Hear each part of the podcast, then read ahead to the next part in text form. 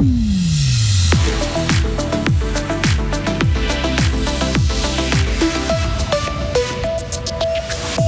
Premier match, première victoire pour Fribourg-Gotteron contre Lausanne hier soir à domicile. Vous entendrez le joueur qui marque le 3 à 2 après prolongation. Un nouveau bar va ouvrir au centre-ville de Fribourg, un établissement qui veut changer de réputation. Et puis la Libye est toujours sous le choc, elle continue de compter ses morts. De plus en plus de soleil au fil des heures, maximum 23 degrés. Les prévisions pour la fin de la semaine, vous l'entendrez, sont encore un peu floues. Hein. Nous sommes jeudi 14 septembre 2023. Bonjour Karine Baumgartner. Bonjour Mike, bonjour à toutes et à tous. Et une victoire pour entamer sa saison. Fribourg-Gotteron a gagné son premier match hier soir à la BCF Arena contre Lausanne. Disputée dans une patinoire comble, la rencontre a tourné l'avantage des Dragons après moins d'une minute de prolongation. C'est le temps qu'il a fallu à Christophe Berchi pour loger la rondelle au-dessus de l'épaule du gardien vaudois. Mené à deux reprises à la marque, les protégés de Christian Dubé ont fini par s'imposer 3 à 2. Écoutez la réaction du buteur décisif. Je pense qu'on a, on a deux, trois trucs à améliorer quand même. C'est très bien qu'on a gagné, c'est sûr. Mais euh, ouais, premier match, c'est toujours un peu. Euh, il, faut, il faut voir ce que l'adversaire fait. Euh, il faut trouver les automatismes, etc. Mais le, bon truc, c'est qu'on a gagné, mais on a sûrement des trucs à améliorer. C'est quoi principalement à améliorer, vous pensez, après ce premier match? Zone défense, je pense qu'on fait, on fait beaucoup trop de fautes, on, on perd trop de pucks. on, leur, on leur donne des deuxièmes, troisième chances. Aussi offensivement, je pense, des fois, on fait un peu des passes aveugles. Du coup, ça, il faut éviter. Sinon, il y a aussi des bons trucs, c'est sûr, mais il y a toujours des trucs à améliorer.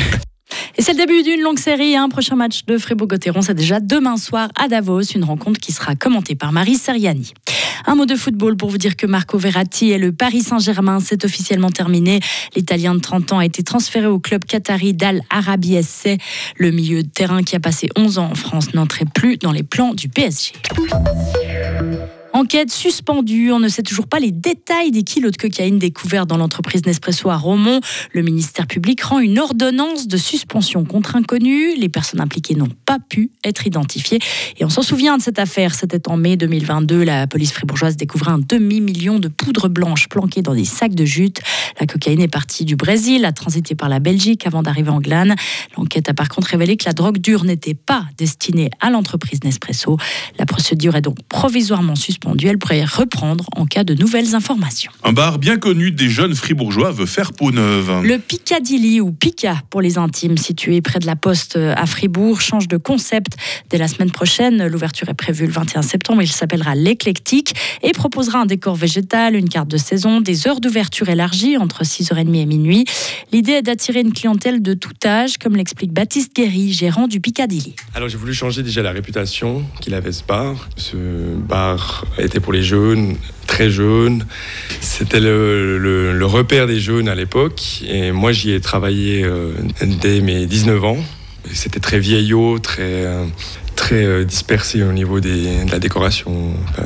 il y avait très peu de soins décoratifs, Enfin, j'ai des contraintes au niveau des machines à sous et enfin, cette réputation de, salon de jeu qui doivent malheureusement rester.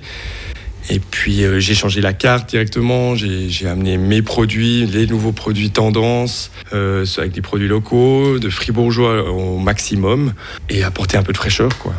La salle comprend 50 places assises et environ le triple debout. On connaît désormais les causes de la fissure apparue dans le tunnel du Gothard dimanche. Il s'agit de tensions dans la montagne qui peuvent soumettre le tube à de fortes contraintes, explique le Frou. La Confédération exclut ainsi toute raison liée au vieillissement de l'ouvrage. La longue fissure avait provoqué la chute de morceaux de béton sur la route, un incident qui n'a pas fait de blessés. La Libye est encore sous le choc après des inondations meurtrières provoquées par la tempête Daniel. Elle a fait au moins 3800 morts. Des corps enveloppés dans des couvertures jongent les rues de la ville côtière de Derna. Au moins 30 000 personnes qui vivaient dans cette ville ont été déplacées, a indiqué de son côté l'Organisation internationale pour les migrations. On ne connaît toujours pas le nombre exact de victimes de cette catastrophe. Taïwan affirme avoir détecté 68 avions de guerre chinois ainsi que 30, 10, 10 navires de la marine près de ses côtes. Le ministre de, la Défense taïwanais affirme qu'il y a une hausse des incursions maritimes et aériennes chinoises ces derniers jours. Pour rappel, en avril, Pékin avait mené des exercices militaires simulant un encerclement de l'île. Après la venue du président de la Chambre des représentants américains à Taipei, Taïwan vit toujours sous la menace constante d'une invasion par la Chine qui considère l'île autonome comme une partie de son territoire.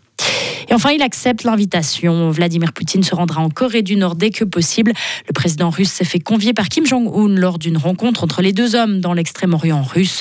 Poutine a réaffirmé vouloir continuer à faire avancer l'histoire et la tradition de cette belle amitié entre Moscou et Pyongyang.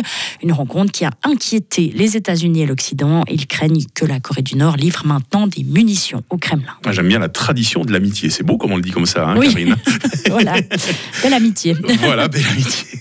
Bon, bah, euh, c'est l'amitié, c'est la, la passion de notre boulot qui nous unit hein, dans les studios Tout comme tous fait. les matins. Voilà, l'actualité toutes les 30 minutes avec vous. Dans quelques instants, euh, toute l'équipe pour vous passer le bonjour et vous dévoiler, attention, euh, la question du jour. Retrouvez toute l'info sur frappe et frappe.ch. 6h06, la météo. La météo avec Frappe, votre média numérique régional. Ah, une journée qui débute sous de nombreux nuages. Et puis ces prochaines heures, nous allons profiter d'un temps assez ensoleillé, en tout cas en pleine, parce que euh, nos montagnes risquent bien de rester coiffées de gris. Une bonne partie de la journée. Ce matin, il fait 12 degrés à Charmey, 13 à Romont, 14 à Fribourg, 15 à Estavayer-le-Lac et les maximales attendues aujourd'hui. Euh, 20 degrés à Châtel-Saint-Denis, 21 à Bulle, 22 degrés à Fribourg et 23 à Payerne. Nous avons cette faible bise qui souffle sur le plateau. Euh, Demain vendredi euh, sera bien ensoleillé en pleine, alors que des averses et des orages sont envisagés euh, l'après-midi euh, sur le Jura et en Valais. Température minimale 15, maximale 24 degrés. Les prévisions pour samedi sont encore floues. Sans doute des pluies sur le sud de la Romandie, un peu de soleil en direction du nord et de l'est, maximum 24 degrés. Quant à la journée de dimanche, elle devrait être bien ensoleillée avec 27 degrés. Nous sommes jeudi, nous sommes le 14 septembre, 257e jour, les Cypriens à la fête aujourd'hui. Le soleil euh, se lèvera à 7h07, il retournera se coucher à, à 19h40.